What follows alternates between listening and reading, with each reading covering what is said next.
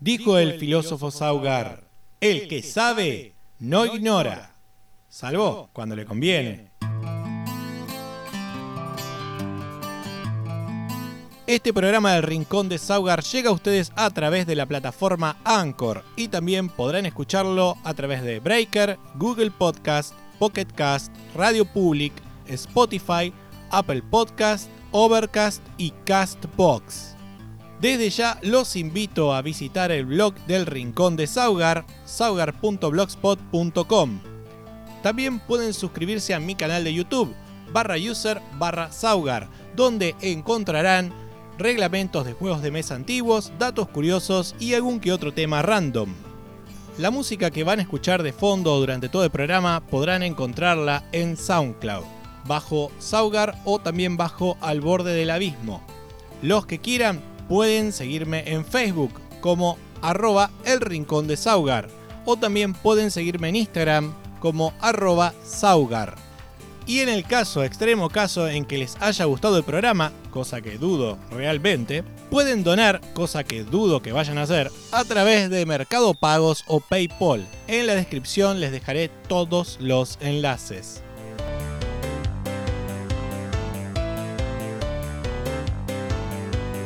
Bienvenidos a otra entrega de A. A algo habrán jugado, pero estoy en pedo hoy. ¿Qué estoy grabando? A ver, a ver. No, esto es Ah, sí, bienvenidos a otra entrega de El Rincón de Saugar, versión podcast, no blog, eh. El blog hay que leerlo. Eh, versión podcast, que tampoco lo van a leer porque no lo subo todo el, el guion, así que, bueno, no sé. Está el blog, está el mm, podcast y bueno, algo habrán jugado, es la versión en YouTube. Si quieren, recuerden que pueden pasar a ver. Si quieren saber cómo se juega cada juego puntualmente. O estoy tratando de hacer siempre videos cortos para que no les explote la cabeza ni se impacienten demasiado. Eh, pero hay, los primeros videos son un poco más largos. Pero el resto, como son juegos bastante más sencillos o no tienen tanta estrategia para explicar, o al menos yo no la conozco la estrategia, entonces no la puedo explicar, los videos se vuelven más cortos. Todos los que voy a nombrar hoy no están en video porque yo normalmente lo que hago es hacer primero el podcast para juntar toda la información y luego ir haciendo los videos. Y los videos estoy bastante retrasado, pues estoy todavía haciendo retrasado, yo, yo también de la cabeza. Eh, estoy haciendo todavía los de bloqueo, pero bueno, no estoy tan mal. A ver, y todavía les debo los videos de El 9 Hombres de Morris, porque hice todas las versiones chicas. Me voy a tener que poner muy serio y empezar a hacer más videos por semana. Pero bueno, vamos a arrancar con juegos de mesa de la antigüedad y juegos de captura por salto y alineación. Esto es una frase que inventé yo, ¿eh? no, no, no, se llaman así, pero de alguna manera se combina la alineación y el salto, el salto que tiene el Alcarque. Y por ahí la alineación les va a hacer recordar al Tres Hombres de Morris. Eh, también en China se conoce como pequeños cañones, que suele ser la denominación que se le da a este tipo de juego. El primero que vamos a ver es el Nepangonu que es como el Ne Yul Gonu, pero con pan en vez de Yul. Nada del otro mundo. Obviamente se darán cuenta que Ne significa 4, porque claro, son gente muy inteligente. Y si el, el Ne Yul Gonu tenía, o cuatro fichas, y ahora cuando les diga que el Ne Pan Gonu tiene, no sé por qué me adelanté, porque en realidad les diga, bueno, no importa. Eh, la cuestión es que si quieren que les haga un poquito la aclaración, seguramente no, pero bueno, se las hago igual. La palabra Gonu significa o al menos se utiliza este, en los juegos coreanos como eh, una palabra para identificar un juego de mesa. O sea, si se traduce simplemente sería juego de mesa. Si bien la palabra se lee como kono, en realidad se pronuncia gonu. Entonces puede ser que lo encuentren a veces como nepan kono o nepan gonu. sí, Lo mismo pasaba con el nejul. Los juegos eh, coreanos a veces los van a ver escritos con la palabra cono y no con la palabra gonu. Pero eso depende de la interpretación, de cómo, cómo se lee o, lo que significa el símbolo o cómo se lee el símbolo solo y por ahí cuando está agrupado con otros símbolos, entonces se lee diferente. Bueno, esas cosas de los, orientales que son muy complicados. Nosotros damos gracias a los queridos fenicios por haber inventado el sistema actual este, de letras que tenemos. Eh, que si bien ha ido cambiando, pasó de los fenicios después a los griegos, de los griegos pasó a los, a los, mm, a los romanos. Antes estuvieron los etruscos, después estuvieron los romanos y después quedó el, el alfabeto latino.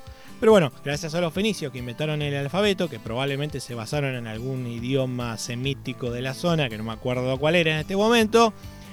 eh, bueno, tenemos el alfabeto y no nos complicamos tanto. Pero bueno, en otros países, en otros países les gustó mucho esa cosa de necesitar primero aprender a dibujar para luego poder escribir y se quedaron con los sistemas silábicos, con muy complicados de dibujar. Bueno, a ver, la realidad es que si uno ve los sistemas silábicos no son complicados de dibujar. El problema son los, eh, los ideogramas y chinos. Eh, si uno quiere aprender japonés, de pronto se encuentra con que los japoneses no se quedaron con. No es que lo adaptaron y dijeron, bueno, hagamos uno silábico. No, no, no. Tenés que utilizar los kanji, que son los ideogramas chinos. Y la verdad, hay algunos que son muy fáciles de dibujar. Otros, dibujar. O sea, no ni siquiera puedo decir la palabra escribir, porque es, tenés que dibujar. Eh, pero hay algunos que son complicadísimos. Eh, para que se hagan una idea, en primer grado, en primer grado de primaria, se tienen que aprender 80 símbolos. Pareciera que en la escuela se pasara ma- mucho más tiempo aprendiendo lengua y matemática que cualquier otra materia. O sea, lengua, a ver, son 80 símbolos primer grado y otros ciento y pico, 110, 120 segundos, otros ciento y pico tercero. O sea, la verdad que son tantos ideogramas que yo, doy gracias a los fenicios. Así que digamos gracias fenicios, gracias. ¿Y por qué los fenicios inventaron el alfabeto? Simple, porque no sabían dibujar, no sabían dibujar, entonces no podían dibujar como los egipcios. Y, la, ma- la macana es que los babilónicos, bueno, voy a decir los sumerios en ese entonces, ya después los babilónicos, tenían un sistema de escritura eh, que estaba bueno para tallarlo en un pedazo de arcilla, pero cuando lo tenías que pasar a una hoja, o una hoja ya de, de papiro, de pergamino, o lo que tuvieses a mano, eh, dibujarlo, hacerlo con tinta era ya medio complicadito y dijeron a la mierda con todo, hacemos nuestro sistema y se van todos a cagar. Con perdón de la... Bueno, yo supongo que algún fenicio dijo eso. Lo habrá dicho en fenicio. Y entonces inventaron el sistema que tenemos hoy en día. Doy gracias a haber nacido de este lado del mundo porque del otro lado del mundo no hubiese pasado de primer grado. Así de simple. No digo que sea mejor mi sistema, digo que es más fácil. Nada más. O que yo soy vago, una de dos. Eh, entonces, dejando aclarado esta cuestión del cono y el gonu, igual, yo le voy a llamar gonu porque se pronuncia así en coreano. Eh, si se lee de otra forma no me importa. No leo coreano, así que me da lo mismo. Entonces, vamos a hablar puntualmente del Nepangonu o Neipatkono, como se lo suele conocer en Occidente, porque como que se lee así, pero en realidad la pronunciación, a veces quizá la I y la T no se pronuncian en cierta... A ver, ¿ustedes saben que la H es muda? Bueno, el resto del mundo se pregunta por qué. Nosotros no lo sabemos, pero bueno, eh, es muda. Bueno, acá pasa lo mismo. A veces la pronunciación puede variar a lo que supuestamente uno tiene que romanizar, o sea, escribirlo con letras romanas o latinas. Eh, quizá romanizado sería Neipatkono, pero bueno, se tiene que leer Nepangonu. Literalmente, Nepangonu significa el juego del tablero de 4 o 4x4, dependiendo de cómo lo interpreten. Y en chino se le llama al juego Pao Ki, eh, cuya traducción significa el juego de los cañones, que es el nombre dado a la forma usada para capturar un peón contrario.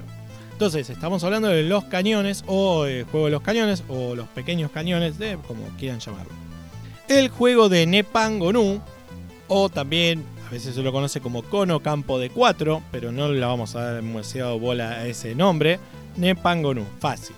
Fue mencionado por primera vez por el etnógrafo norteamericano Stewart Coolin, quien lo reseña en la obra sobre juegos de China, Japón y Corea en 1895. Ya había gente rara en esa época. Robert Charles Bell, esta gente rara de hoy en día, ludólogo importante del siglo XX, les dije que era de hoy en día, Nuevamente lo menciona en su obra sobre juegos de mesa del mundo en 1979. Y finalmente la escritora Sally Wilkins lo recoge en su libro sobre juegos medievales en 2002. Ahora, voy a hacer la aclaración. No hay referencias escritas que apoyen que el juego existía en tiempo de la Edad Media. Las primeras menciones del juego en Corea datan del siglo XIX. Siglo XIX son 100 años antes del 20, no es la Edad Media. Pero bueno, capaz que la señora Sally Wilkins dio con alguna información, alguna mención o quizás le pareció que el juego podía ascender a un tiempo más anterior. La cuestión es que las menciones arrancan en el siglo XIX. El Nepangonu se juega en las intersecciones o puntos de un tablero de cuatro líneas horizontales por cuatro líneas verticales, igual al del Nejulgonu, dando un total de 16 puntos o intersecciones. Los dos jugadores tienen 8 piezas cada uno al inicio. Ello deja tras la colocación de las piezas ningún espacio libre en el tablero. O sea, sí, 8 y 8, 16, 16 intersecciones, 8 fichas cada uno, no, no hay lugar libre, ¿eh? no. Eh, esta cuestión se termina compensando por la forma de capturar piezas rivales, lo cual se logra saltando sobre una pieza propia para caer sobre una pieza rival. Por ello, a semejanza del alquerque, los primeros movimientos son de captura obligada. Esto dice acá en, la fuente que estoy citando.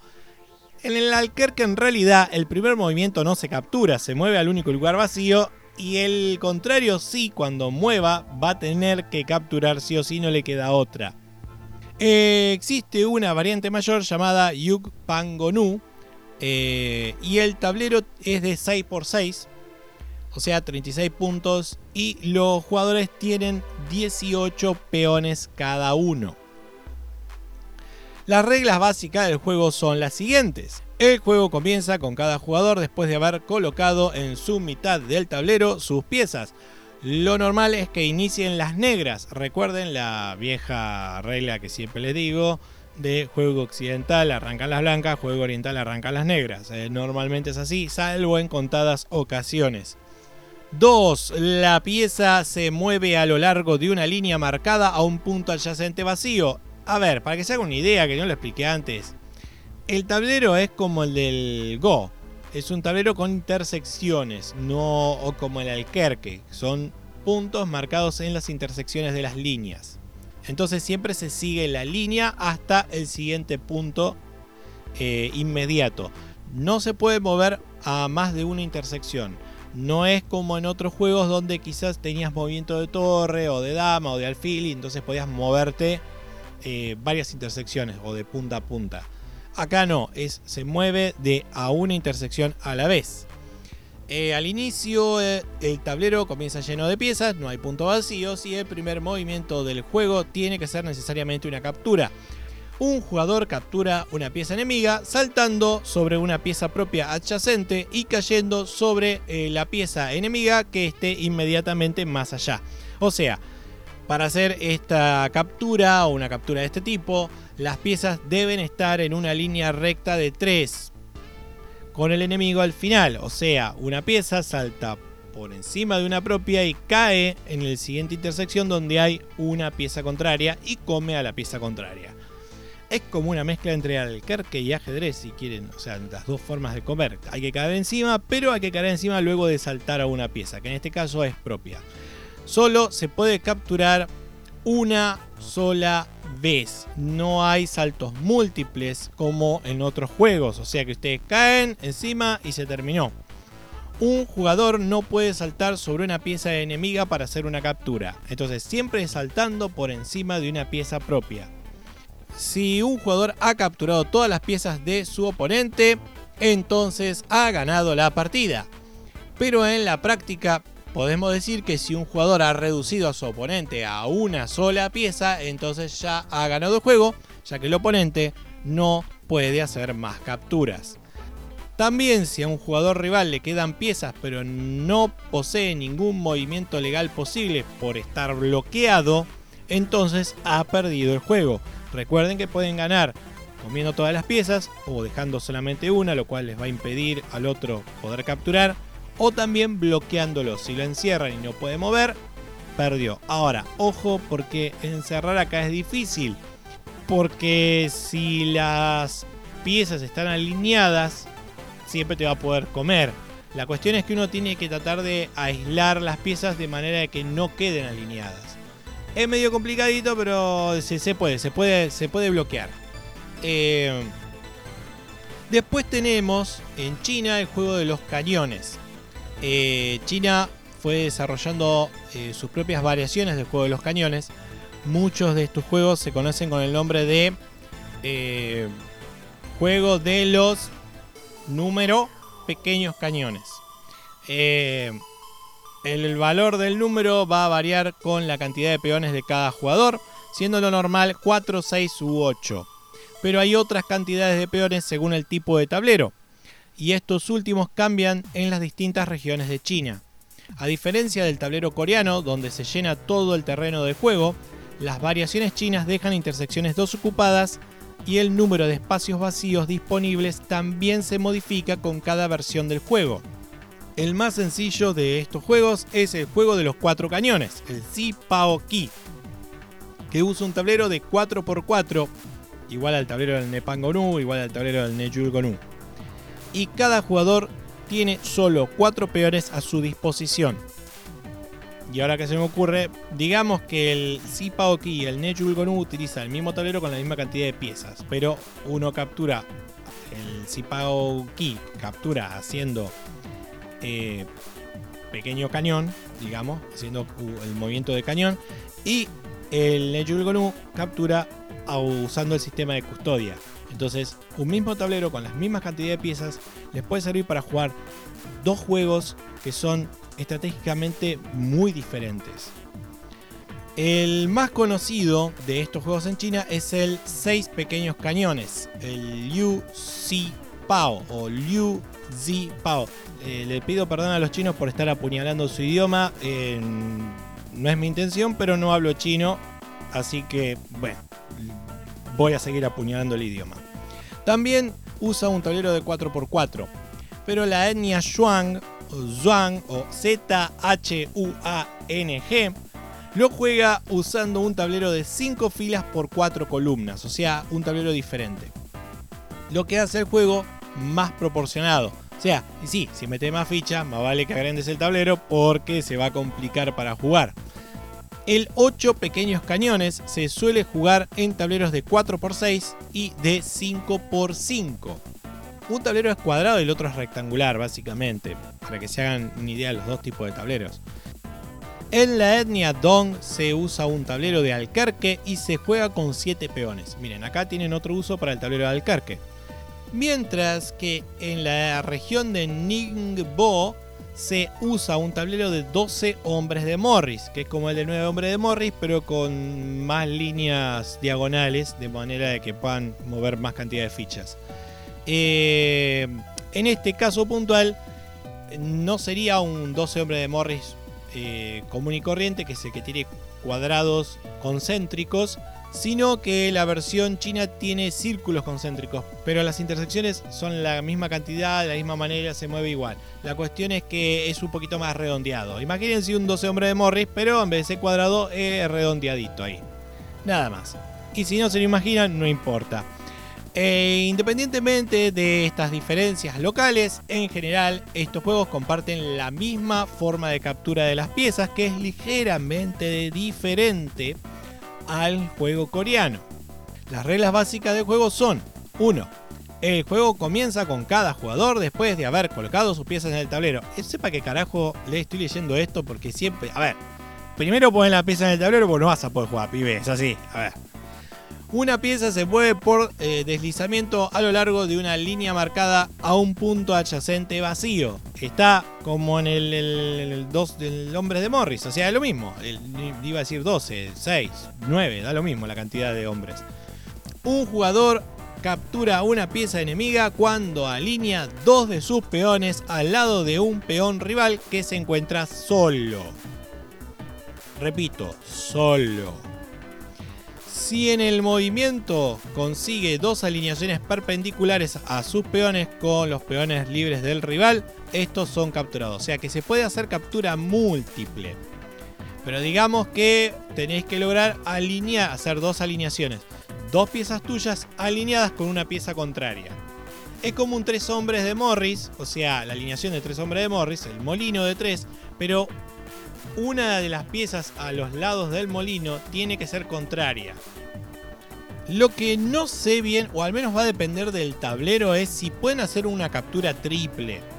Pero técnicamente las capturas eh, múltiples se pueden hacer. No sé si los espacios de tablero les dará para hacer una captura triple, porque necesitarían al menos 5 intersecciones para hacer una captura triple. Pero doble tranquilamente les alcanza el tablero más chico. Lo siguiente sería que no hay eh, captura cuando se forman alineaciones de 3 al lado de un peón libre. O sea, si ustedes, yo que sé, tienen dos piezas y meten una en el centro y forman 3, por más que haya la cuarta pieza a uno de los dos lados sea enemiga, no la capturan. Siempre es haciendo alineaciones de 2, no de 3, de 3 fichas propias. 3 en total, pero tiene que ser una contraria y dos propias. Tampoco se permite cuando se forman alineaciones de dos, pero o el peón rival está acompañado por otro compañero, o sea, tenés dos fichas tuyas alineadas, alineando con dos fichas contrarias, o cuando la alineación de dos queda en medio de dos peones rivales, o sea, tenés una alineación de cuatro. Siempre hay que pensar de que las alineaciones tienen que ser de tres, incluyendo tus dos fichas y la contraria. Si hay una ficha más contraria, ya no va. Y si tenés una ficha contraria a cada lado, tampoco. Un jugador puede mover su peón hacia una pareja de rivales y eso no implica captura. O sea que si hay una alineación de dos y vos te pones a uno de los lados, no pasa nada. Finalmente, si un jugador ha capturado todas las piezas de su oponente o ha inmovilizado las piezas del contrario, entonces ha ganado la partida. Un tanto más al sur, en Vietnam tenemos al Nam Dinh. Din, Din con H al final, que no sé cómo se pronunciará, pero no importa. Lamento, señores vietnamitas, si estoy apuñalando también a su idioma.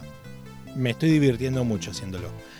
El Nam Dinh es un juego tradicional que sigue el modo de captura del Ne Pangonu, no de la versión china. Recuerden, la versión china es alineamiento como si fuese el tres hombres de Morris. Acá volvemos a ese saltito estilo Alquerque, transformado, que es el Nepangonu. La fuente para el juego aparece en la Gran Enciclopedia de los Juegos, edición 1985-1988, escrito por el escritor checo Milos Zapletal con Z, Zap, Za o Za. Lamento, señores checos, si estoy este, apuñalando uno de vuestros apellidos.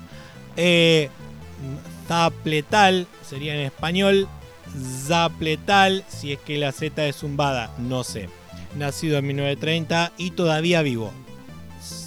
Perdón, señor Milos, le pido disculpas.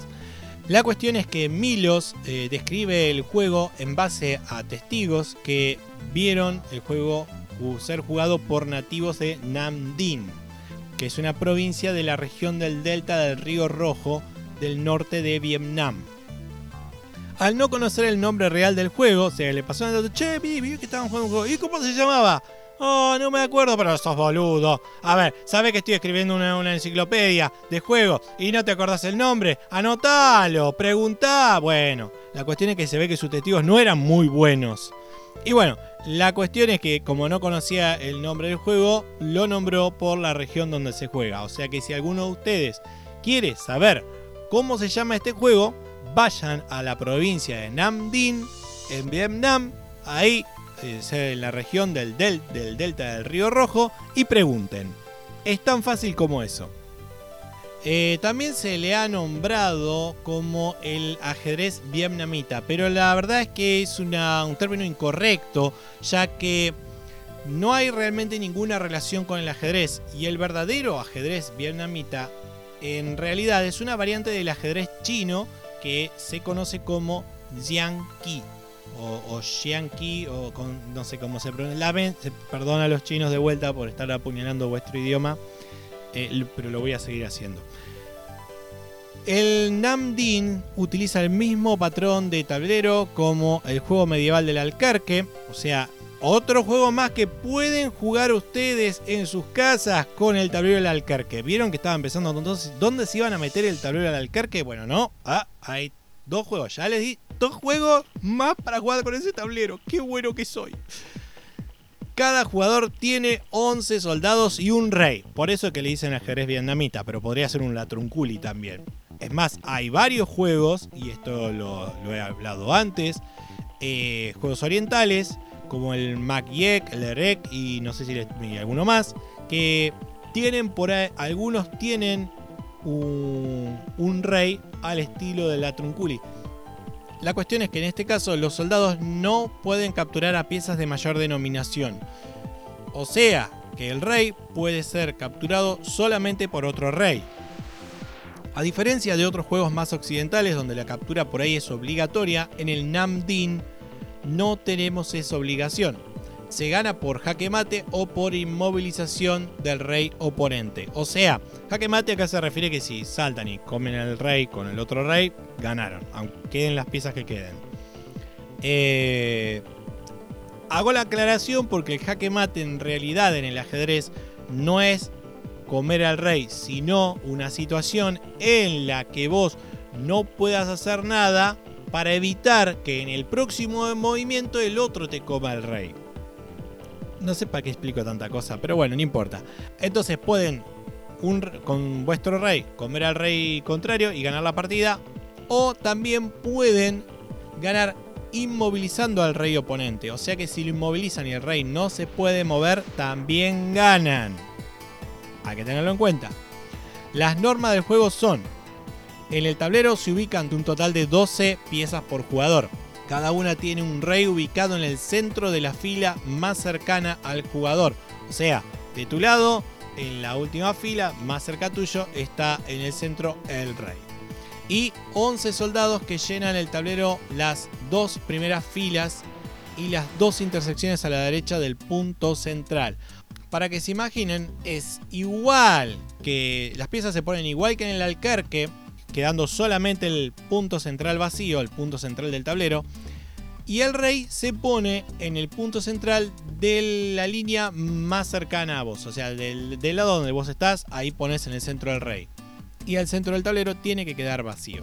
En cada turno, un jugador puede realizar solamente dos tipos de acciones. La primera es mover a un punto adyacente vacío y la segunda es realizar una captura saltando por sobre una pieza amiga para luego caer sobre la pieza enemiga ubicada justo detrás.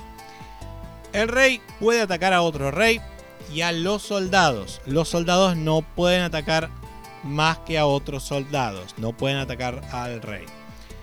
No existe la obligación de la captura.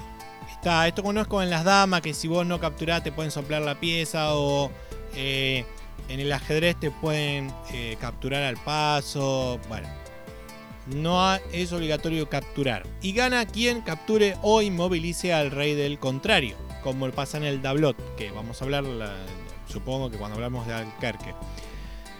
Los finales no triviales con tres piezas contra tres piezas deben considerarse un empate, ya que no es posible seguir capturando más piezas o inmovilizar al contrario. Cuando se les dé una situación en la que les quede tres piezas contra tres piezas y ya no puedan ni capturar ni movilizar, ahí van a entender lo que significa un final no trivial, porque yo la verdad no tengo ni idea. Esta frase me apareció acá y dije, ¿qué onda final no trivial? Bueno, es eso, una situación puntual donde el rey con otros dos soldados, contra el rey contra otros dos soldados, no alcanza para poder capturar o inmovilizar. Habrá que jugarlo y ver qué onda. Eh, también hay que recordar que como están usando el, tablero del alcarque tienen diagonales y entonces por ahí es muy difícil. Es verdad, si yo quiero inmovilizar al rey, tengo que inmovilizarlo por ahí. Hay lugares donde necesito tres piezas para inmovilizarlo, hay otras que donde necesito cinco. Entonces, salvo que el rey se vaya para una esquina, entonces ahí con tres piezas lo puedo inmovilizar, pero si se queda en el centro, ahí dando vueltas, necesito por ahí, no sé, 4 o 5 este, piezas y ya no, no se va a poder ganar. Entonces, salvo que el otro se mande para un rincón, podemos decir que a eso se refiere con final no. La palabra trivial a mí me mata acá, ¿viste? Pero bueno, imagínense eso. Como tienen diagonales, no va a alcanzar tres piezas, salvo que se vaya para una punta, que sea tan boludo, de que diga, ah, le voy a mandar una punta si pierdo. Salvo que se vaya una esquina, el rey no lo van a poder, no lo van a poder capturar. O no lo van a poder inmovilizar. Capturar probablemente mucho menos. Entonces ahí si quedan 3 contra 3, eh, lo más probable que esto quede como empate. Pero bueno, ya saben, no existe una Federación Internacional de Namdin, así que tomen las reglas y cámbienlas como quieran. Y esto es todo, no hay muchos juegos, se ve que es una... Puede que haya alguno más seguramente, pero no lo encontré. Lo que encontré de referencia son a estos, vamos a decir, tres lugares en el mundo. Eh, pero bueno, China tiene bastantes variaciones, por lo cual la verdad que no, no se pueden quejar.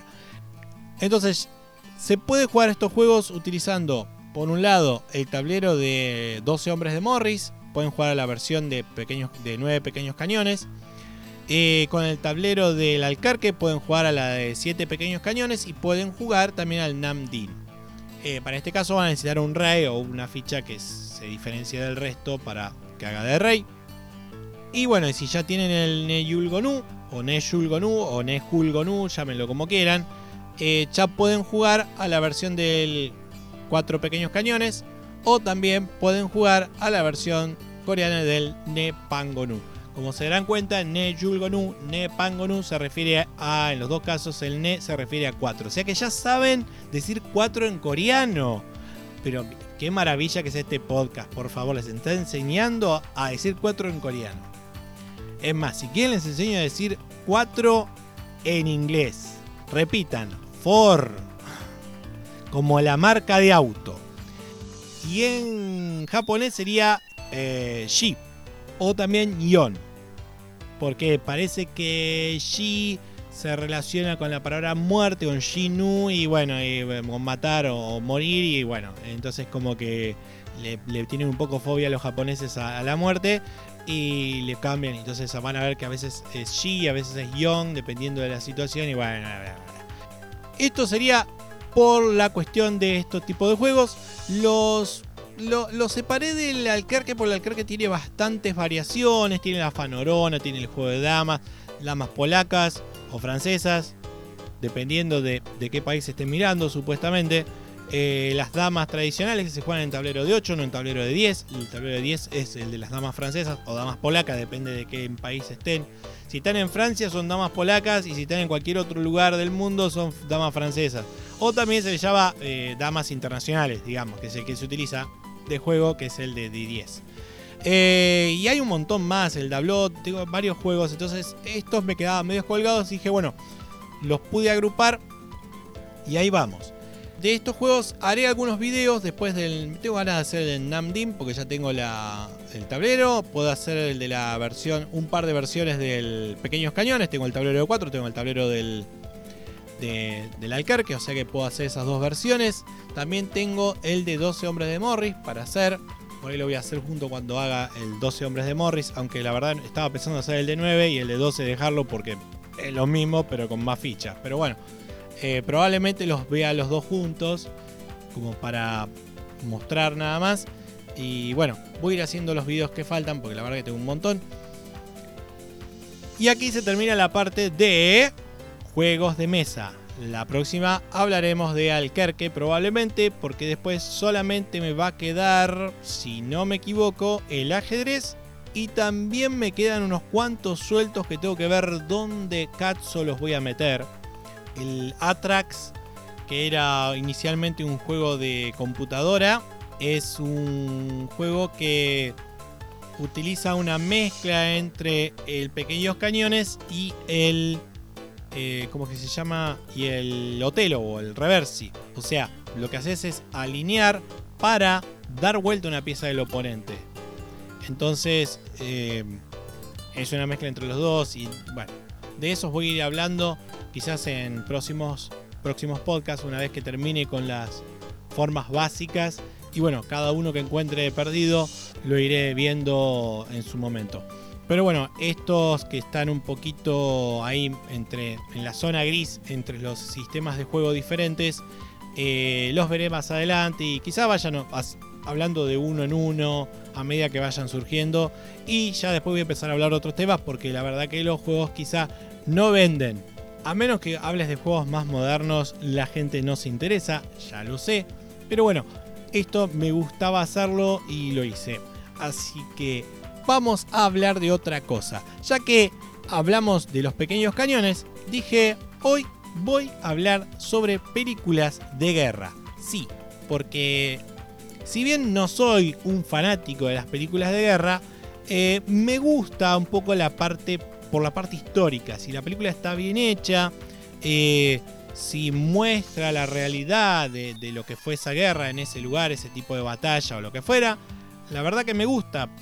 Porque rescato la parte histórica, no porque quiera ver gente que se esté matando, aunque la verdad que matar nazis es políticamente correcto, o al menos eso pareciera, porque siempre hay todas películas de Segunda Guerra Mundial, pero de Primera Guerra Mundial no hay, ni aunque la, las tenés que andar juntando, viste, pero así, de a una y perdida por ahí.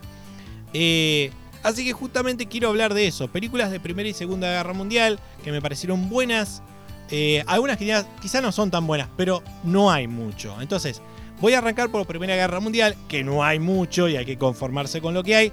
Pero hay una que vi hoy, antes de grabar esto, que me pareció muy buena, muy buena. E incluso me enteré de que tiene varias nominaciones a los Oscars, así que esas se las voy a recomendar. Pero voy a arrancar, voy a tratar de hacerlo esto cronológicamente para el periodo de la guerra, ¿no? Eh, cronológicamente dentro de, lo que, de los hechos de la guerra, no de cuándo se estrenó la película. Esto es como para que puedan verlas en orden y, no digo aprender algo, porque para eso tienen que ver documentales.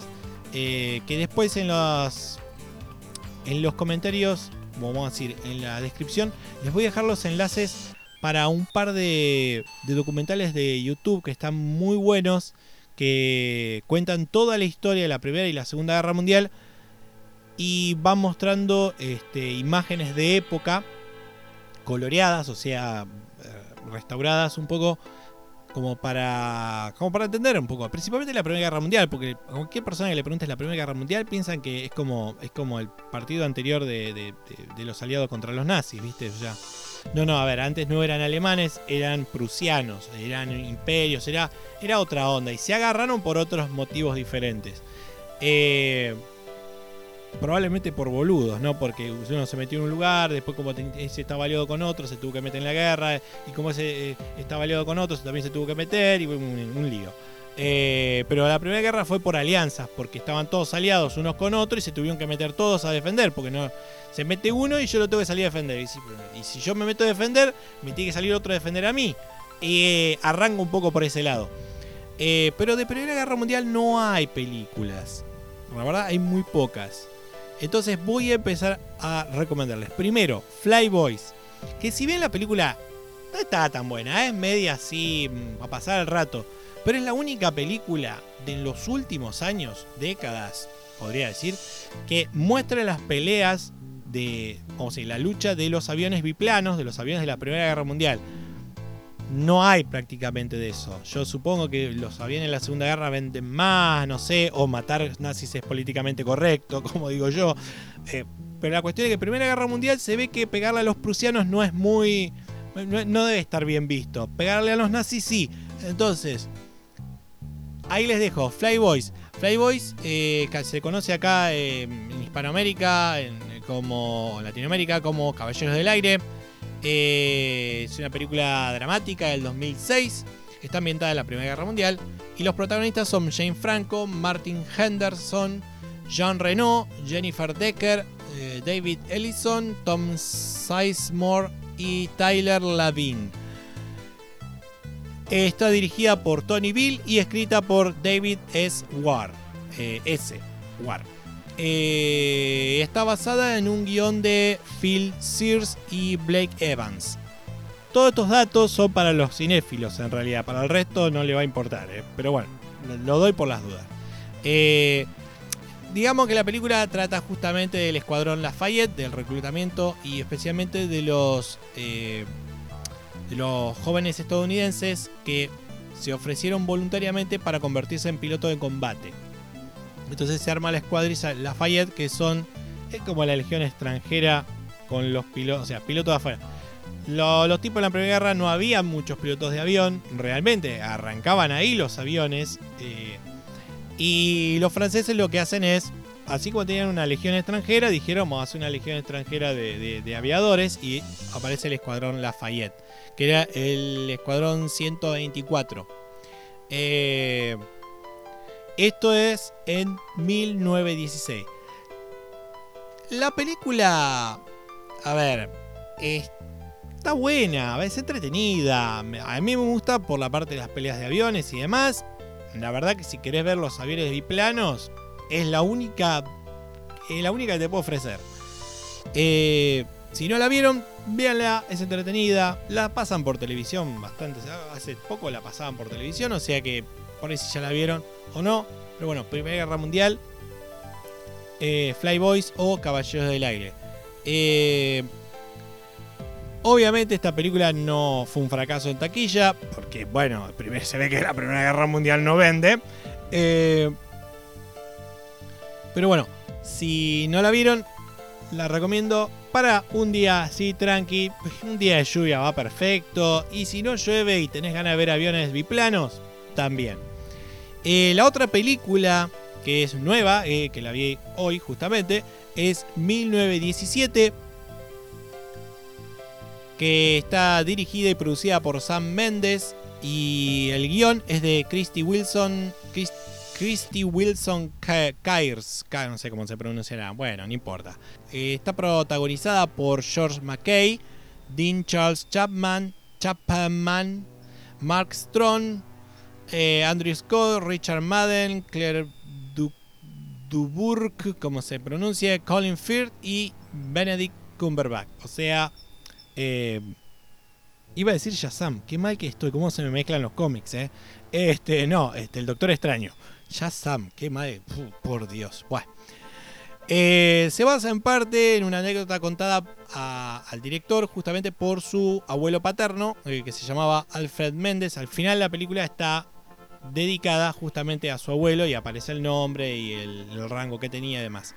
Eh, esta película se filmó en Escocia e Inglaterra y el director de fotografía, Roger Dickens, lo que hizo fue implementar un uso de tomas largas para que toda la película se vea como una sola toma continua. Bueno, en realidad una sola no, porque hay momentos en que se, se corta, que es cuando pasa algo así terrible, pero si no, todo el tiempo la cámara está siguiendo al actor. Y la verdad que está muy buena esa forma de contar. Que al principio no te das cuenta, y cuando llegas a media película decís, che, pero boludo, está, un poco larga esa toma. Ah, no, pará, pero no termina, no. Ah, pero pará, pará, todas las tomas fueron así. La cámara pareciera que lo está siguiendo todo el tiempo. Y no, no, no se ven los cortes. No hay, salvo en tres puntos. Yo creo que dos o tres puntos eh, pudo haber habido un corte. Creo que dos. Después es siempre la cámara siguiendo al actor. Es muy buena. La forma es muy loca, muy diferente. Y. Bueno, tiene varias nominaciones a los Oscar y a los BAFTA. Eh, en el caso de los Oscar tiene nominación a Mejor Película, Mejor Director, Mejor Guión Original, Mejor Banda Sonora Original, Mejor Cinematografía, Mejor Sonido, Mejor Edición de Sonido, Mejor Diseño de Producción, Mejor Maquillaje y Peluquería y Mejores Efectos Visuales. Y los BAFTA creo que están más o menos en las mismas ternas, una más, una menos. Eh, ganó los Globos de Oro a Mejor Película, Drama, Mejor Director. Ganó los premios de crítica cinematográfica Mejor Director, Mejor Fotografía y Mejor Edición. Y ganó el Satellite Awards a Mejor Fotografía. Y después unos cuantos premios más que están nominados. Varias nominaciones. Así que la verdad que la película está buena. La historia es tan sencilla como buena. Es muy sencilla, son dos soldados, esto es Primera Guerra Mundial, aclaro, 1917, guerra de trincheras. Y bueno, la cuestión es que los alemanes están retirando, bueno, los alemanes, los prusianos, perdón, se están retirando, eh, pues técnicamente es, el imperio de Prusia, eh, se están, al parecer se están retirando y hay un general, un, sí, un, ¿qué sería? Era un general, un coronel, no me acuerdo, bueno, no importa. Un coronel que está avanzando con su, con su división, 1600 personas, 1600 almas, como dirían en, en la guerra. Eh, y los está como persiguiendo. La cuestión es que se avivan de que están yendo hacia una trampa. Los prusianos se retiraron para hacer, dejarlos avanzar y después este, eh, tenderles una trampa y reventarlos a todos. Y agarran a dos soldaditos a que crucen por el medio de todo el quilombo para avisarle a ese general, hacerle llegar una, una carta que diga que cancele el ataque. Eh, y bueno, se trata de eso. Nada más. O sea, tienen que ir de A hasta B y entregar un mensaje. Pero todo lo que va pasando en el medio, vos lo vas viendo como si lo estuvieses siguiendo a, los personajes. Y la verdad que no hay muchas películas sobre Primera Guerra Mundial. No, si no terminas un documental, probablemente con esta película tampoco te alcance para entender de qué va la cosa. Eh, pero bueno, la verdad que, que le gustan las películas no solamente bélicas, sino más bien históricas. Esto es una buena opción. Es una historia sencilla, no busca nada más que contar. Quizás la idea del director es contar una de las tantas anécdotas que le contaba el abuelo. Un poco obviamente cambiada para que vaya con la parte cinematográfica, pero esa cosa de que contar que por ahí la mitad de las cosas que se contaban eran todas mentiras, por ahí eran cosas verdades, verdades exageradas, o cosas que le contó otro, que le contó otro, que le contó otro, que andás a ver si son verdad. Pero este, la película está buena, es muy sencilla, está laburada muy sencillamente eh, y muy buena, muy buena. Eh, se las recomiendo, si no la vieron, véanla. Si tienen plata para ir al cine, vayan al cine porque lo vale. Eh, y si no, bueno, véanla en su casa, que en internet capaz que la encuentran. O sea, ya, me, entendieron, ¿no? Bien. Una más de Primera Guerra Mundial. Y superhéroes. Wonder Woman. Si no la vieron, véanla, que la verdad que está muy buena. Esta es otra película. Un gran acierto de no hacer lo mismo. A ver, ok. Yo entiendo que Capitán América está ambientada en la Segunda Guerra Mundial porque en realidad el, personaje arranca más o menos en esa época. Y bueno, y lo que trataban de hacer es ser fieles a los cómics. Bueno, lo más fiel posible, ¿no? Lo que se pueda. Eh, Wonder Woman le dieron una vuelta de tuerca y dijeron no vamos a la misma guerra, usemos la Primera Guerra Mundial, lo cual fue algo muy acertado porque no hay películas sobre Primera Guerra Mundial, o sea que cualquier cosa que haga sobre Primera Guerra Mundial siempre va a ser original o va a parecer original, aunque no lo sea.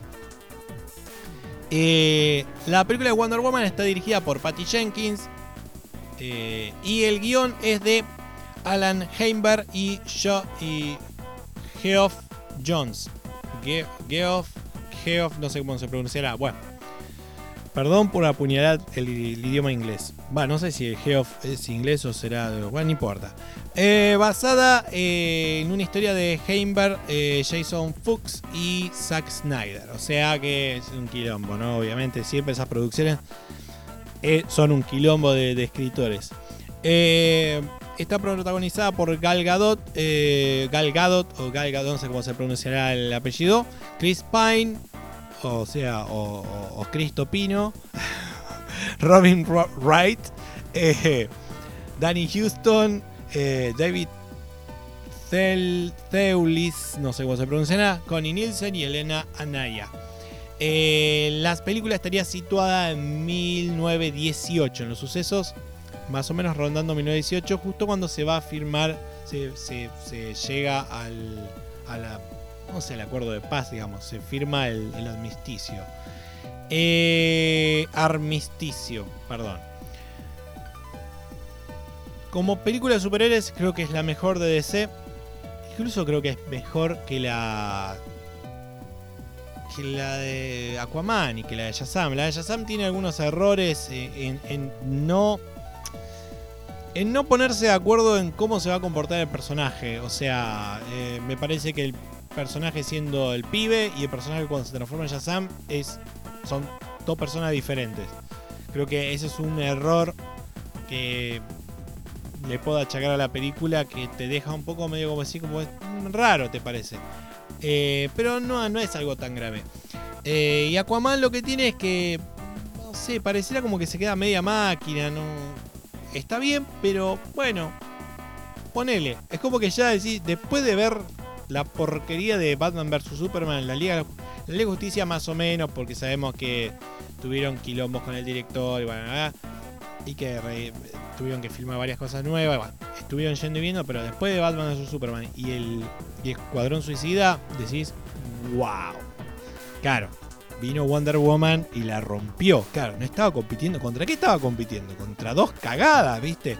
Pero la película está muy buena. Yo se la recomiendo, véanla si no la vieron. Película de superhéroe, eh, ambientada en la Primera Guerra Mundial. Vayan para adelante. Eh, si bien un poco le, critico que Ares tendría que haber sido un poquito más, más misterioso, más místico y no tendría que haberle mostrado la cara al final. Eh, bien, la verdad que la verdad que estuvo bien. Si no, también, bueno, si quieren ver Wonder Woman película, la película animada de Wonder Woman aún o al día de hoy muestra ya un Ares ahí bien, bien grosso, bien para que te cagues en las patas si lo ves. Eh, la película animada está muy buena. Eh, bueno, esto es Primera Guerra Mundial. Entonces, recuerden, Flyboys, 1917 y Wonder Woman si le van los, los superhéroes como para, no sé, tener una idea de qué carajo estaba pasando un poco en la Primera Guerra Mundial. Obviamente viendo esto no, van a, no les va a quedar nada de nada de qué lo que pasaba, quiénes se agarraron con quién. Todo esto generalmente es el frente entre franceses y franceses e ingleses contra prusianos. Eh, después están los otros frentes, que son un quilombo. Los italianos entraban por un lado contra el Imperio Austrohúngaro. Este, los rusos estaban pegando contra el Imperio Austrohúngaro y también contra este, el, Prusia. Es un quilombo. Pero bueno, esto es lo que hay. Segunda Guerra Mundial, bueno, a ver, mm, vamos a ver si puedo... Bueno, acá ya no, me parece no lo tengo en orden, pero Mm, sí, bueno, más o menos. Eh, dos películas para ver juntas, que son nuevas, eh, del 2017, nuevas, entre comillas, ¿no? 2017 ya para algunos es como el siglo pasado. Eh, The Darkest o Darkest Hour, o sea, la hora más oscura, o las horas más oscuras, dependiendo de la traducción, dirigida por Joe Wright, escrita por Anthony McCarten y protagonizada por Gary Oldman haciendo de Winston Churchill. La verdad, Gary Oldman es, es el mejor papel que hizo. Así, simple. Eh, narra los primeros días de Churchill como primer ministro en el marco del avance de Adolf Hitler durante la Segunda Guerra Mundial. Y actúan también eh, Ben Mendelssohn, Christine Scott Thomas, Lily James, Stephen Delane y Ronald Pickup. Eh, Aclaro que Gary Oldman ganó el premio Oscar a Mejor Actor, eh, Globo de Oro a Mejor Actor y el premio del Sindicato de Actores también a Mejor Actor. Eh, por otra parte, el film recibió seis nominaciones a los premios Oscar, incluyendo el de Mejor Película y nueve al de los premios BAFTA. Eh, entre las que se destacan Mejor Película, Mejor Película Británica y Mejor Actor para Gary Oldman. Y y, y eh, el mejor actriz de reparto para Christine Scott Thomas. Y, y, y ganó en las ternas de mejor actor, BAFTA mejor actor y mejor maquillaje, porque la verdad no parece Gary Oldman, parece Winston Churchill de verdad, ¿eh? es buenísimo.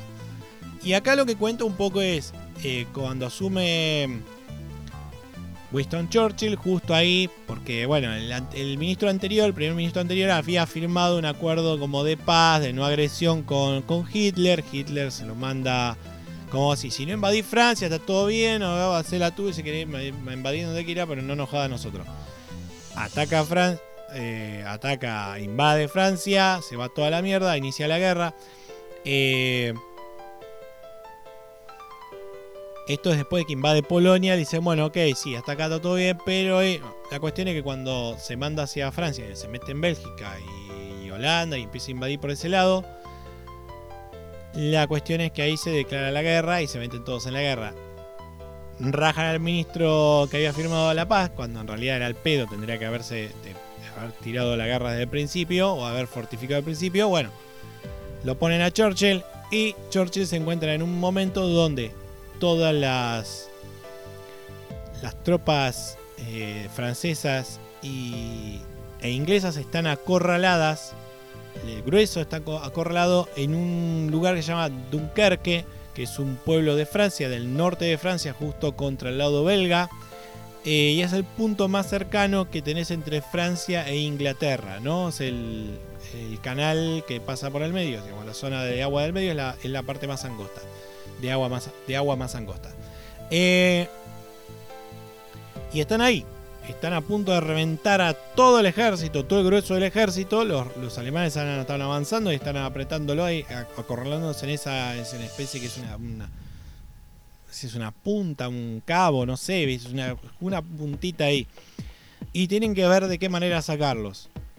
Y cada vez que mandan algún barco, se lo hunden los, los submarinos alemanes, hunden los barcos, bueno.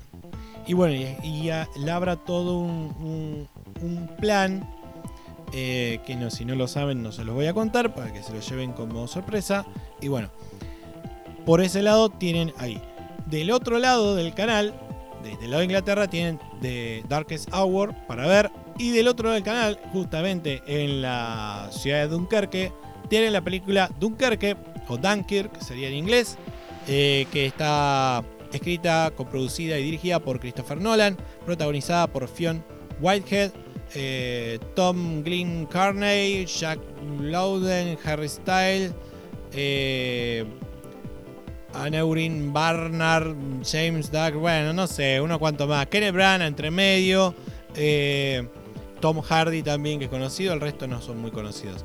Eh, se basa en lo que se llamó la Operación Dynamo, que es la que tira adelante justamente Churchill para tratar de eh, salvar a 400.000 soldados que estaban en Francia justamente acorralados por, por los nazis, por los alemanes, que ahora son nazis. ¿eh? Antes eran prusianos, ahora son alemanes nazis. Acá está bien matarlos, no hay problema. Eh, eh, lo que sería justamente el inicio de la tercera. De la tercera, uy Dios. Segunda guerra mundial. es una producción entre Países Bajos, Reino Unido, Francia y Estados Unidos. Recibió el Oscar a Mejor Sonido, Mejor Edición de Sonido y Mejor Montaje, además de varias nominaciones más, entre ellos creo película y demás. Ganó el BAFTA a Mejor Sonido, entre varias nominaciones también, y tres nominaciones al Globo de Oro, incluyendo las nominaciones a Mejor Película y Director. Justamente en los tres, los tres premios tenían a Mejor Película y Mejor Director. O sea que, peliculón para ver, realmente lo recomiendo. Eh, para ver un poquito cómo arranca esa eh, Segunda Guerra Mundial. Igual lo que falta acá es el cruce por las Ardenas, que fue una, un desquicio realmente hecho por los alemanes. Nadie se lo esperaba. Que se mandaran por un bosque imposible eh, de cruzar. Se mandaran con todos los tanques y ¡pum! Cruzaran por el otro lado. esquivaran la línea Maginot, que era la línea, digamos, limítrofe que había entre Francia y, y Alemania que estaba toda fortificada con búnker, cañones, los franceses dijeron, vamos a apostar a la trinchera. los nazis agarraron, Hitler dijo, ah bueno, dale, yo te esquivo con los tanques, dale, y te agarro del otro lado. Y bueno, este no se había fortificado, eh, entran por el lado belga, invaden Bélgica y se mandan por la frontera entre Bélgica y Francia, esa es la realidad. Los franceses habían apostado que, no, a ver, no podían poner defensas contra Bélgica porque Bélgica era aliado, o sea, era neutral. Bélgica, yo no me meto, dijo, los belgas también medio boludo ahí porque tendrían que... A ver, cuando alguien invade otro país, vos tenés que decir, ¿se va a conformar con ese país? Lo más probable que no. El que invade un país después invade dos, tres, cuatro. O sea que una vez que Hitler invade Polonia, todos se le tendrían que haber ido al... A ver, Nadie se quería meter en una otra guerra, la primera guerra fue una mierda, una guerra es una mierda, y entonces no querían meterse en una segunda. Dijeron, bueno, que se jodan los polacos. La cuestión es que, bueno, se terminaron jodiendo todos. Eh, pero bueno, la película está muy buena. Eh, véanla. Después del lado de los rusos, si quieren, eh, esta cosa entre rusos y, nazis. Tenemos eh, Enemy at the Gates o Enemigo al Acecho, como se llamó acá, eh, dirigida por Jean-Jacques Arnaud, protagonizada por Jude Law, Ed Harris, Rachel Weisz, Bob Hopkins, Ho- Hoskins, eh, Joseph Fiennes, o Fiennes, no sé cómo se pronuncia, y Roll Perman. Eh, la película más o menos retrata o intenta relatar la historia de dos francotiradores, de uno eh, ruso, Vasily Yaitsev, y uno alemán, que es el mayor eh, Koning, durante la batalla de Stalingrado en 1942. O sea que estoy más o menos en tiempo, en término. Bien. Eh, viene a ser una adaptación de la novela homónima escrita por William Craig y está basada en el hecho real que relata el enfrentamiento furtivo entre el francotirador soviético y el alemán eh, durante la batalla de Stalingrado. O sea, se supone que está basado en un hecho real. Sin embargo, bueno, hay algunas cuantas licencias y bien.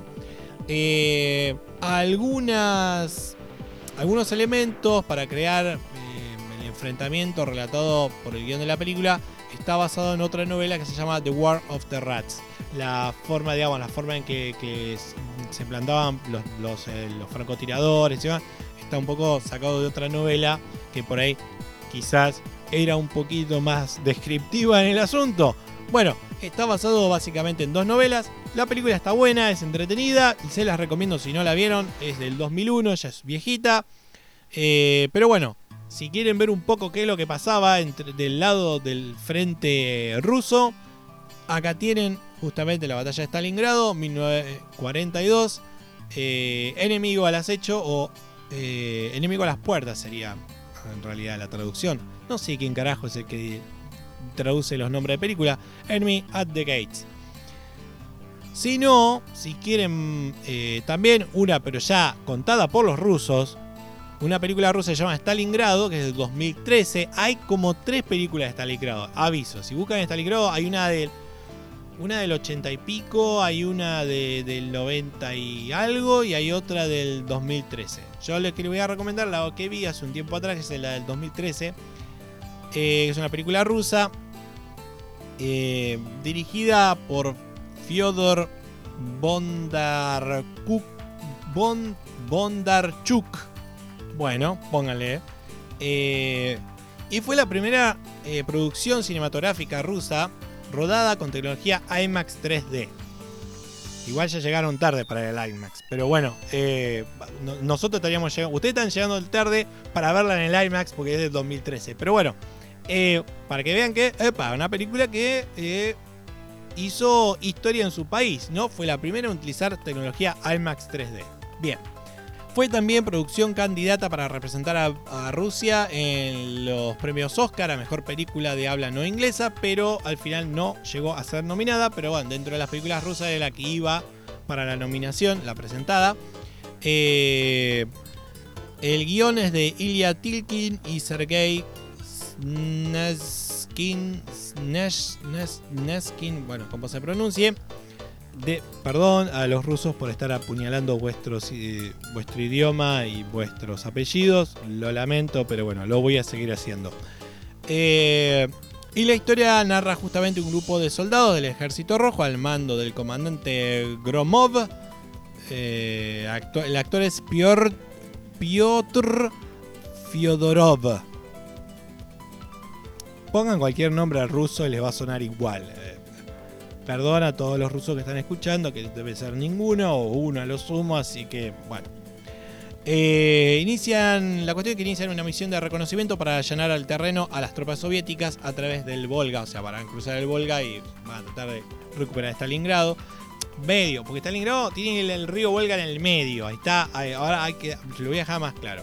Si no jugaron al Call of Duty y no jugaron la misión de Stalingrado, entonces no van a saber que está el río en el medio, que hay ciudad de un lado y ciudad del otro. Bueno, esto como París también. Hay varias ciudades en el mundo que tienen esa cosa de, de poner la ciudad de un lado y al otro del, río. Y si el río rebalsa, se inunda el centro de la ciudad. Yo no entiendo esas cosas, pero bueno, vienen de la Edad Media que todo era alrededor del río.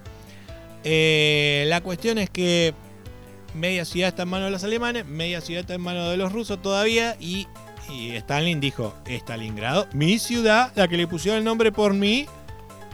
Ah, no, querido. Capaz que tomen Leningrado, pero no Stalingrado, que se vayan a cagar. Y bueno, la cuestión es que manda todas las tropas así.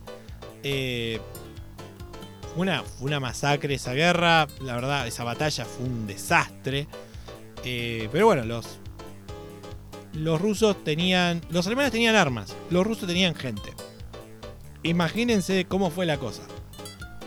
Bueno, la cuestión es que llegan ahí y ocupan un edificio que donde se encuentra una, una joven que se llama Katia, 19 eh, años, por lo que me marca acá, pues estuve leyendo un poco ahí como para acordarme un poco la, la historia, eh, que es la única superviviente del, lugar y que no se pudo llegar a escapar. Y bueno, y los soldados están ahí medio que algunos se enganchan con la mina y como tratan de protegerla y como están todos medio babosiongos y bueno, ya, ya la típica historia de amor, viste, a ver quién se le engancha de todo. Por ese lado, la parte, si quieren, este. La parte de romance. Sí, yo qué sé. Igual está mejor hecha que la de Michael Bay en su película este, Harbor. ¿eh? Esto, esto es más, más natural, más normal, más, más realista. Eh, pero bueno, hay una pequeña historia de amor y la cuestión es que están los soldados ahí tratando de resistir el edificio al estilo de, Pavlov, digamos, de, del edificio de Pavlov, que también fue otro, otro caso dentro de Stalingrado. Eh, está un poco basado en esa historia. Y bueno, el guion de Ilya Tilkin no está basado este, en, ninguna, ningún libro, pero la, el tipo se hizo un estudio, digamos, de los diarios de los contendientes en la batalla de Stalingrado, así como archivos este, guardados en museos, documentos, memorias. Hizo una, armó una historia con cosas que basándose en, cosas, en los hechos reales que están contados. Eh, y bueno, la cuestión es que se empieza la batalla, se agarran contra las tropas alemanas por el control del edificio y. La película está buena. Es rara porque arranca en un... Por lo que leí, supuestamente arranca en un grupo de rescatistas luego del tsunami de Japón del 2012 creo que fue, no me acuerdo en ese momento. Eh, y se ve que hay uno que es alemán, no sé, eh, no, perdón, alemán no, bueno, al revés, ruso. Eh, y, encuentra una persona y bueno, están sacando todos los, restos encima para poderla rescatar y para mantenerla consciente empieza a contarle esta historia. Les voy a decir dónde está la conexión, tienen que ver la película. Pero la película está buena, la verdad, buena. Pero bueno, a ver, es cine ruso. Siempre que vean, si usted está acostumbrado a, un cine de un país, ver algo que les puede hacer ruido, les puede parecer, véanla en ruso si pueden, siempre, eh, o si no, ya ahí, si quieren traducir al español, porque para verla ni traducida, doblada al inglés, no Veanla. Incluso la película sé que se, filmó en ruso y se filmó en alemán. Para que no. O sea, los alemanes hablan alemán, los rusos hablan ruso y está subtitulada, ¿viste? Como para no meter una voz así en off que a veces suelen hacer los rusos de, doblar así. Un, locutor dobla toda la película y queda horrendo. Bueno, para evitar eso, dijeron: la filmamos bien, le ponemos subtítulo abajo y los rusos hablan ruso, los alemanes hablan alemán, como tiene que ser, que sea realista. Eso es lo que me gusta de las películas cuando hacen eso. Poner subtítulos. Eh, no pongas a un, a un ruso haciendo un acento de alemán pedorro, no, que hable, que hable alemán. Eh, hay algunas películas, me acuerdo que hay una película sueca que se llama Arn el Templario, que también hacían eso, que se trata justamente del, del rey, el que va a ser el rey sueco que va a unificar Suecia, termina yendo a las cruzadas. Y está bueno porque en Suecia hablan sueco. Cuando llega a las cruzadas, hablan árabe cuando habla con los árabes y habla inglés cuando habla con los templarios. Que es como que el idioma que manejaban era el inglés de, la época. Eh, Pero entonces es como que va, va saltando un idioma al otro dependiendo con quién está hablando. Y eso está bueno. La verdad que está, está bueno porque le da realismo. Que hablen todo el mismo idioma y vos decís, che, boludo, pero cualquiera. Y todo falseando un acento pedorro. Eh, pero bueno, está bien, hay gente que por ahí no sabe leer y entonces no puede disfrutar la película a menos que esté doblada. Pero bueno, para eso hay películas dobladas. Si la vas a hacer original, hace subtítulos y listo. Pero bueno, esa es Stalingrado, se las recomiendo si no la vieron. Este, acá ya estaríamos en el año 42. Más o menos para la misma época tenemos otra película que también la vi hoy. Este, me vi así dos películas seguidas porque estoy re loco. Que es Midway. Que es un poco por la razón por la que dije, bueno, a ver. Midway está buena. No parece una película de Roland Emmerich. Roland Emmerich generalmente te tiro, explosiones, quilombo, todo se viene abajo, pero acá es como que se lo tomó bien. Dijo, no me voy a sacar, viste, y, voy a hacer que eh, las cosas exploten 10 veces más de lo que pueden explotar físicamente en el mundo real. Eh, la verdad que me gustó no se toma ninguna licencia, trata de ser muy, pero muy políticamente correcta con la visión de cada lado de la guerra, del lado de los japoneses y del lado de los norteamericanos, perdón, estadounidense, porque Norteamérica también sería México y México no, hizo nada ahí, no, se metieron. Eh, perdón a los mexicanos por eh, también apuñalar vuestro idioma. Eh, bueno, está dirigida por Roland Emmerich, escrita por Wes Tuk Tooke, a ver cómo se pronuncia, perdón a los ingleses por también apuñalar vuestro idioma. Eh, está protagonizada por Woody Harrelson. Eh, Woody Harrelson sin hacer de Woody Harrelson. Harrelson, Harrelson, no sé cómo, cómo se pronuncia. Pero Woody no hace de Woody, lo cual es raro. Hace de una persona normal. Creo que es el mejor papel que hizo en su vida, porque realmente eh, hace un personaje histórico y lo hace bien y no le sale su Woody de adentro. Después tenemos a Luke Evans, Mandy Moore, Patrick Wilson, Ed Scrane, Scrane, ahí está, Ed Scrane. Loco, comprate un, un, idioma, un idioma, un apellido un poco más fácil de pronunciar, loco. Aaron Edka, Edhart, Aaron Eckhart, eh, Nick Jonas, Dennis Quay, Dennis Quay, perdón, y también, ah, me falta uno, para este otro, ¿cómo se llama? Eh, que estaba en el, grupo de teatro Starkid, em, ya me voy a acordar, no importa. Eh, y bueno, básicamente la historia relata la batalla de Midway, pero también, o sea, lo que sería dentro del frente del Pacífico, contra Estados Unidos contra Japón pero arranca ya desde antes del inicio de la guerra. Hay una, introducción para entender un poco por dónde viene la cosa. Y después pasa al, a, Pearl Harbor, digamos, al, ataque de Pearl Harbor. Que lo muestra ahí muy tranqui. Se, centra en los personajes. No trata de mostrarte, oh, pum, que vuela toda la mierda. No, no. siempre se está centrando en los personajes principales, que son todos personajes históricos. Eh, y la verdad que está bueno. No es típico Roland Emmerich, no, no se va al patriotismo, ¿no? Lo cual es raro porque le gusta mucho a, Roland Emmerich joder con el patriotismo. En realidad ya mofarse, porque cuando uno ve las escenas que suenan a, patriotismo, viste, a nacionalismo, te das cuenta que están completamente exacerbadas ya parodiándolas. Eh, que mucha gente no lo entiende eso y piensa que, oh, que siempre pone la bandera yankee. El tipo es alemán en realidad, jode con bardea mucho al, nacionalismo porque sabe lo que el nacionalismo provoca en un país. Es alemán, tiene, está en la historia de su país, lo malo que es el nacionalismo. Y si vos ves las películas como eh, Día de Independencia, donde está el, presidente dando el discurso y después se sube al avión y se va a pelear, ¿viste? O siempre la bandera ahí, o eh, ataque en la Casa Blanca, que sale la piba ahí al final, ahí con la bandera gigante, enarbolándola. Oh, y siempre joden con eso, joden mucho con lo que es el exacerbar el patriotismo, porque en realidad es lo que le gusta a los yankees, boludo, no es. Pero lo hace, pero le da una vuelta para que si vos lo lees entre líneas te das cuenta que es satírico. Eh, bueno, después también está la, joda que hacen, creo que es el día, el día después de mañana, cuando se, congela todo, que aparece en un momento cuando están viendo la televisión y aparece que México abre la frontera para dejar pasar a los norteamericanos a, perdón, a los estadounidenses a cambio de que le perdonen la deuda externa. como que todos los países estaban eh, de, o sea, todos los países de primer mundo terminan buscando refugio en el tercer mundo.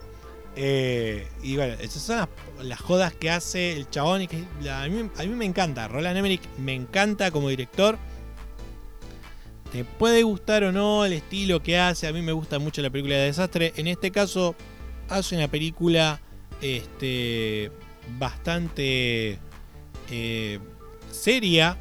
No se cae en chistes, o sea, se la tomó muy, muy, muy profesionalmente. Dijo, ok, vamos a hacerla lo más eh, correcta desde el punto de vista histórico.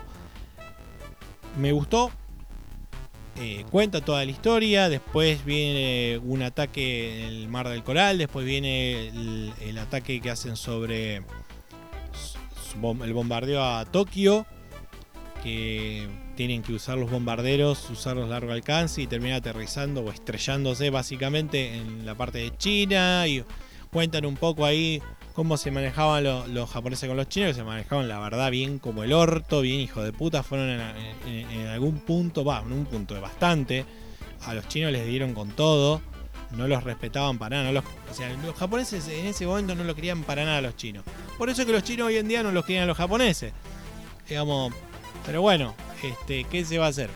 Y después narra la parte del Pacífico. Igual yo, yo recomiendo que se vean. Les voy a dejar algún documental también porque la batalla de Midway es bastante complicada.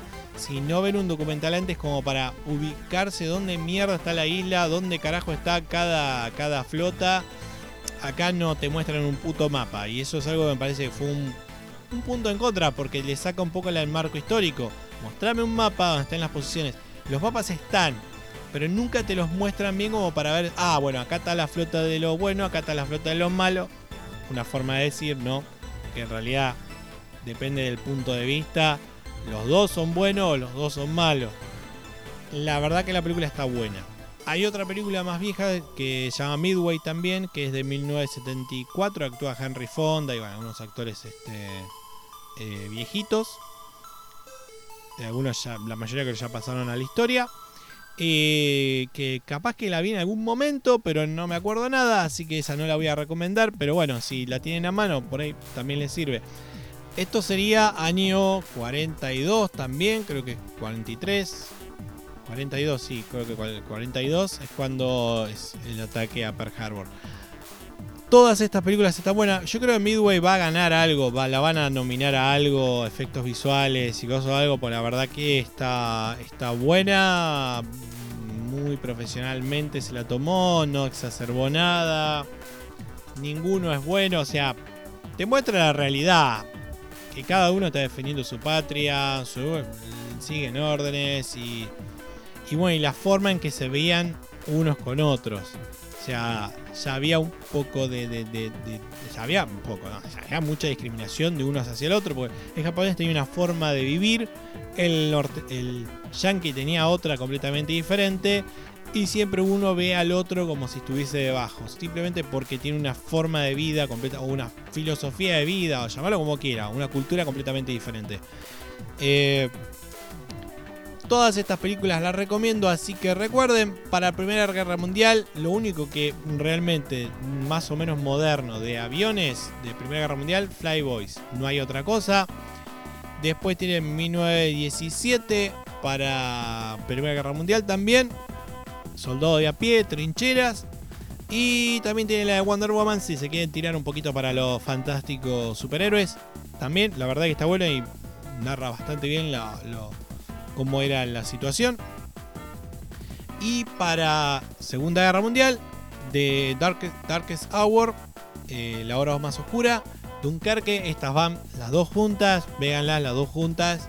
Eh, hay una tercera que entraría, podrían generar una trilogía con películas diferentes, que la trilogía sería si unen también el discurso del rey, donde actúa creo Colin Firth, eh, que es el, eh, cuando asciende al, trono del rey, justo que es ahí antes de que arranque o cuando arranca la Segunda Guerra Mundial, en esos años asume el rey, que el rey tiene un problema de tartamudez y bueno, tiene que buscarse un,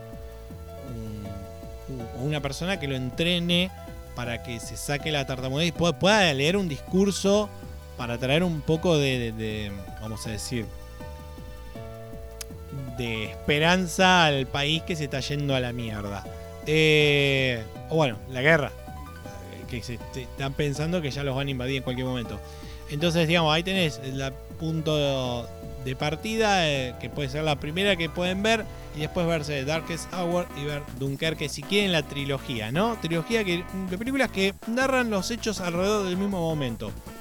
Eh, y después del lado de los rusos, Enemy at, the Gates, eh, Enemigo al acecho, lo van a conocer acá, y Stalingrado del 2013 también.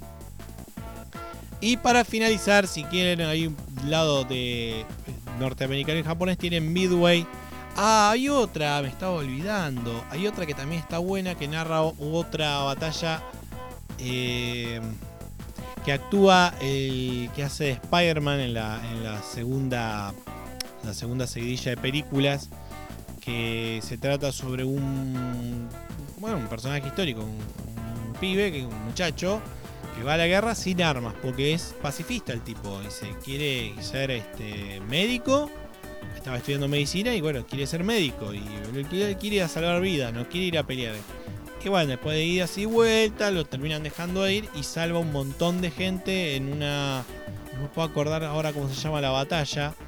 Que salva un montón de. de, de, una batalla sale mal, tenían que subir por una. a escalar un acantilado y después dársela arriba y los terminan reventando y el chabón se queda y va sacando y va bajando gente durante la noche y salvando un montón de gente e incluso japoneses. O sea, al que encontraba lo, emparchaba y lo bajaba.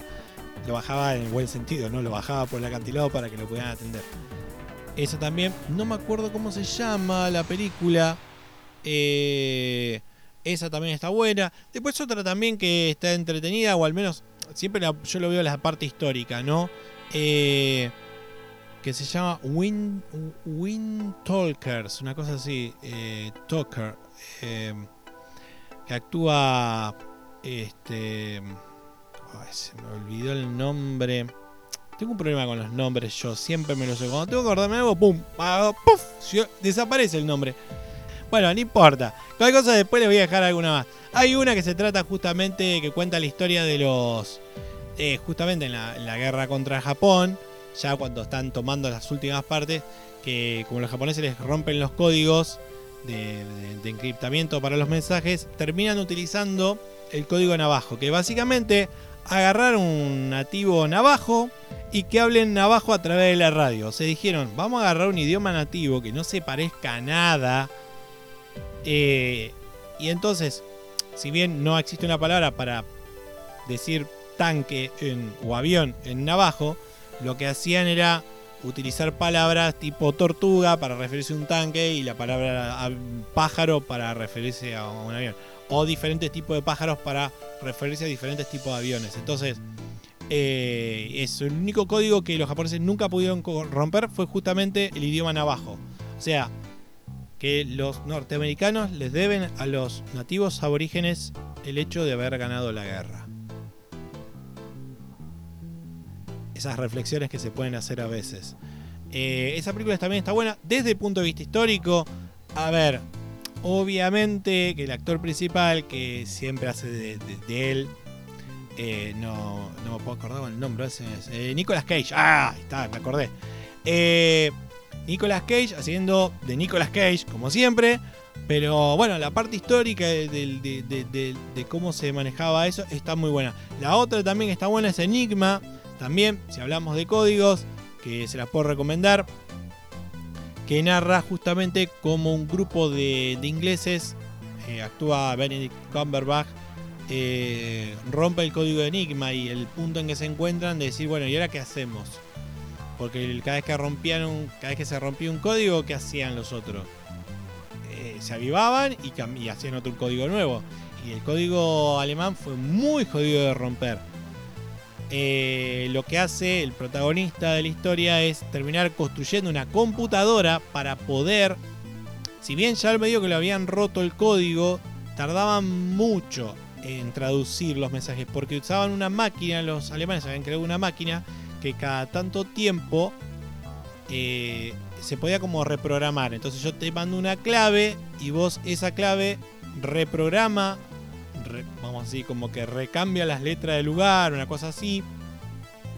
Y entonces el mensaje te lo traduce eh, dependiendo del código que se estés usando en ese día. Entonces era una máquina, cuando consiguen la máquina, que hay otra película donde te cuentan cómo consiguen la máquina y se la afanan de un submarino, que no me acuerdo ahora cómo se llama, UH no sé cuándo, me acuerdo cómo se llama. Búsquenla del submarino también está buena, que es cuando se afanan la película. Ahí ya tenemos dos películas que pueden ir juntas. Una donde se afanan la máquina esa para poder traducir los mensajes. Y después, eh, una vez que tienen la máquina, el problema es que tienen que encontrar la clave, probar hasta encontrar la clave. Para cuando encuentran la clave ya es tarde, porque el mensaje era invadan, tiren una bomba acá y ya la tiraron. Eh, y el chabón lo que hace es crear una computadora para que saque rápidamente cuál es el, el código. Eh, cuál es, digamos, la, la clave para poder eh, utilizar esta máquina, que siempre esa clave va cambiando, y poder este, traducir todos los mensajes. Y después, bueno, ¿qué hacer una vez que tienen los mensajes? Porque lo que plantean es, ¿y ahora qué hacemos una vez que si lo logramos? Bueno, y esa es otra cosa que tienen que resolver. Eh, ¿Cómo hacen para evitar que los alemanes se den cuenta y cambien todo el sistema? esa es otra película que puedo recomendar. Pero bueno, como verán, de Segunda Guerra hay muchas películas, de Primera Guerra Mundial hay muy, muy pocas. Y es una lástima porque no se cuenta y la mayoría de la gente... Vos hoy sabés que del lado, este, digamos, la Segunda Guerra Mundial, ya sabés, tenés a Francia por un lado, con Inglaterra y Estados Unidos, al final Estados Unidos. Y del otro lado tenés a Japón, Alemania e Italia. Ahí vos, tenés, más o Bueno, eh, obviamente me falta Rusia del lado de los aliados. Eh, pero ahí tenés más o menos. Tenés una idea de qué va la cosa. Pero la Primera Guerra Mundial. ¿Sabés quiénes, quiénes pelearon? ¿Era Alemania, Alemania? ¿Austria, Hungría? ¿Eran países o era uno solo? ¿Eran dos países o era uno solo? La Italia de qué lado peleó, Japón de qué lado estuvo, China para qué lado fue. Bueno, todas esas cosas te vas a enterar en un documental, porque acá no te vas a enterar en ninguna de estas películas. Pero bueno, eh, les voy a dejar algunos links para que puedan este, ver algún documental que sea más o menos a que cuente toda la historia, paso por paso que lo que estuvo pasando, porque la, la Primera Guerra Mundial no arranca porque todos querían a ese príncipe que mataron. Justamente arranca porque no lo querían, pero aprovecharon ya que lo mataron y dijeron, bueno, vamos a meternos en una guerra. Eh, es muy buena la historia. Yo recomiendo que se vean los documentales que se los voy a dejar. Y todas estas películas están buenas, son la verdad buenas películas. Eh, no les recomiendo la de Pearl Harbor de Miguel Bahía, porque lo único bueno es el ataque de Pearl Harbor. El resto de la película es un romance pedorro insufrible. Pero bueno, si la enganchan en la tele justo en el momento que arranca el ataque, véanselo porque la verdad, al día de hoy, los efectos son muy buenos. Pero luego sáquenla porque realmente no. La parte romántica no da para nada. Eh, y en la de Midway narran un poquito al, eh, principio lo que fue la, la batalla, pero desde los personajes que después van a estar en la batalla de Midway. No, no hacen la de Pearl Harbor, es la de Midway. Espero que les sirva de algo todo esto. Probablemente no les sirva de nada, pero bueno, estas son las películas que les recomiendo. Ya que hablamos de los pequeños cañones, dije cañones, película de guerra, no queda otra. Eh, en un primer momento dije película de pirata, de barcos, pero después dije no, no, a ver. Vi estas dos películas y dije 1917, véanla, Midway está buena, pero 1917 realmente está muy, muy buena. A ver, ok, voy a, voy a poner un freno. Me pareció muy buena. pero arranqué viéndola sin esperar nada. Así que saben que véanla sin esperar nada. Creo que va a ser lo mejor. Todas estas películas, o cualquier película, no vayan con hype. Nunca. Vayan a ver a ver qué onda. Eh, no esperen nada. Si ustedes no esperan nada de las películas, las van, van a terminar más sorprendidos de lo que realmente hubiesen pensado. Si están muy hypeados dicen, no, porque Nolan, no, porque Roland Emmerich. Bueno, no, eso no dice nadie, pero no importa. Eh, no, que Nolan esto. No, porque te... Después decís, che, pero qué poronga esta película. Mi recomendación es, no se hypeen, no se dejen hypear. Vean la película como si no esperaran nada más que pasar un rato viendo una película y entretenerse un rato. La verdad, 1917 me pareció muy buena. No esperaba ni que estuviese nominada. Después cuando miré dije, upa, sí, la verdad que... Y la verdad el uso de toma continua muy, muy, muy novedoso. Yo creo que eso se va a empezar a copiar en las próximas películas que hagan de acción. Eh, o, drama, ¿viste? Eh, está bueno porque es como que vos vas siguiendo al personaje durante toda la película. Y la verdad que está copado. Eh, es como si las tomas continuas son raras porque no es como que siempre están. Por ahí no enfocan todo el tiempo al personaje, porque enfocan otra cosa, enfocan en. Pero es como que es una toma continua, como si vos estuvieses siguiendo al, personaje y estuvieses mirando todo lo que hay alrededor. Se ve que ahí, ahí están los cortes, ¿no? Cuando dejan de mostrar al actor. Pero la verdad que eh, la idea es buenísima y está muy bien lograda y con muy poco. Bueno, al final cuando, cuando están todos los soldados ahí, sí.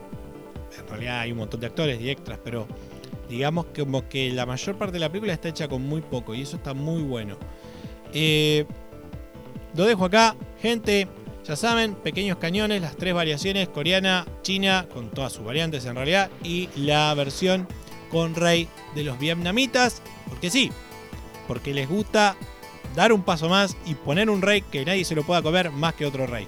Y en cuanto a las películas bélicas, les dejo todas estas: Flyboys 1917, Wonder Woman, The Darkest Hour, Dunkerque, Enemy at the Gates, Stalingrado, Midway y bueno, eh, Código Enigma, la, de la otra la de los que hablaban al coso. el código navajo, que no me acuerdo cómo se llama, pero si la buscan como eh, película de código navajo seguro la van a encontrar. Y también la del UV, no me acuerdo, 17, no me acuerdo cómo se llamaba, era el número del, submarino que tienen que tratar de, capturar para chorearse en la máquina Enigma. También si le enganchan por ahí, véanla porque cuenta ese pedazo de historia que, le faltaría. Eh, y ahí vamos enganchando y hacer, haciendo un documental pero con películas. Y bueno, después eh, en la descripción les voy a dejar un par de links para que vean documentales si quieren, principalmente la Primera Guerra Mundial. Hay un documental creo que lo dije en francés en realidad, pero está todo en español, así que eh, está bueno porque les cuenta toda la guerra en va, no sé si son 6 capítulos, 7 capítulos, 10 capítulos, no me acuerdo, son unos cuantos. Pero le cuenta con detalles cómo fue, así, cómo fue pasando todo y bueno. La verdad que está, está muy bueno para conocer un cacho de historia que normalmente en la escuela no te lo cuentan. Y las películas te hablan solamente de Hitler, porque se ve que matar nazis es políticamente correcto. Señores, nos vemos en la próxima. Este fue el primer episodio de la segunda temporada de El Rincón de Saugar. Nos estaremos viendo, oyendo, o, o no sé. Pórtense bien, no hagan locuras, pero eso sí, si las hacen, cuenten, porque ya saben, somos todos chusmas. Nos vemos en la próxima. Chao.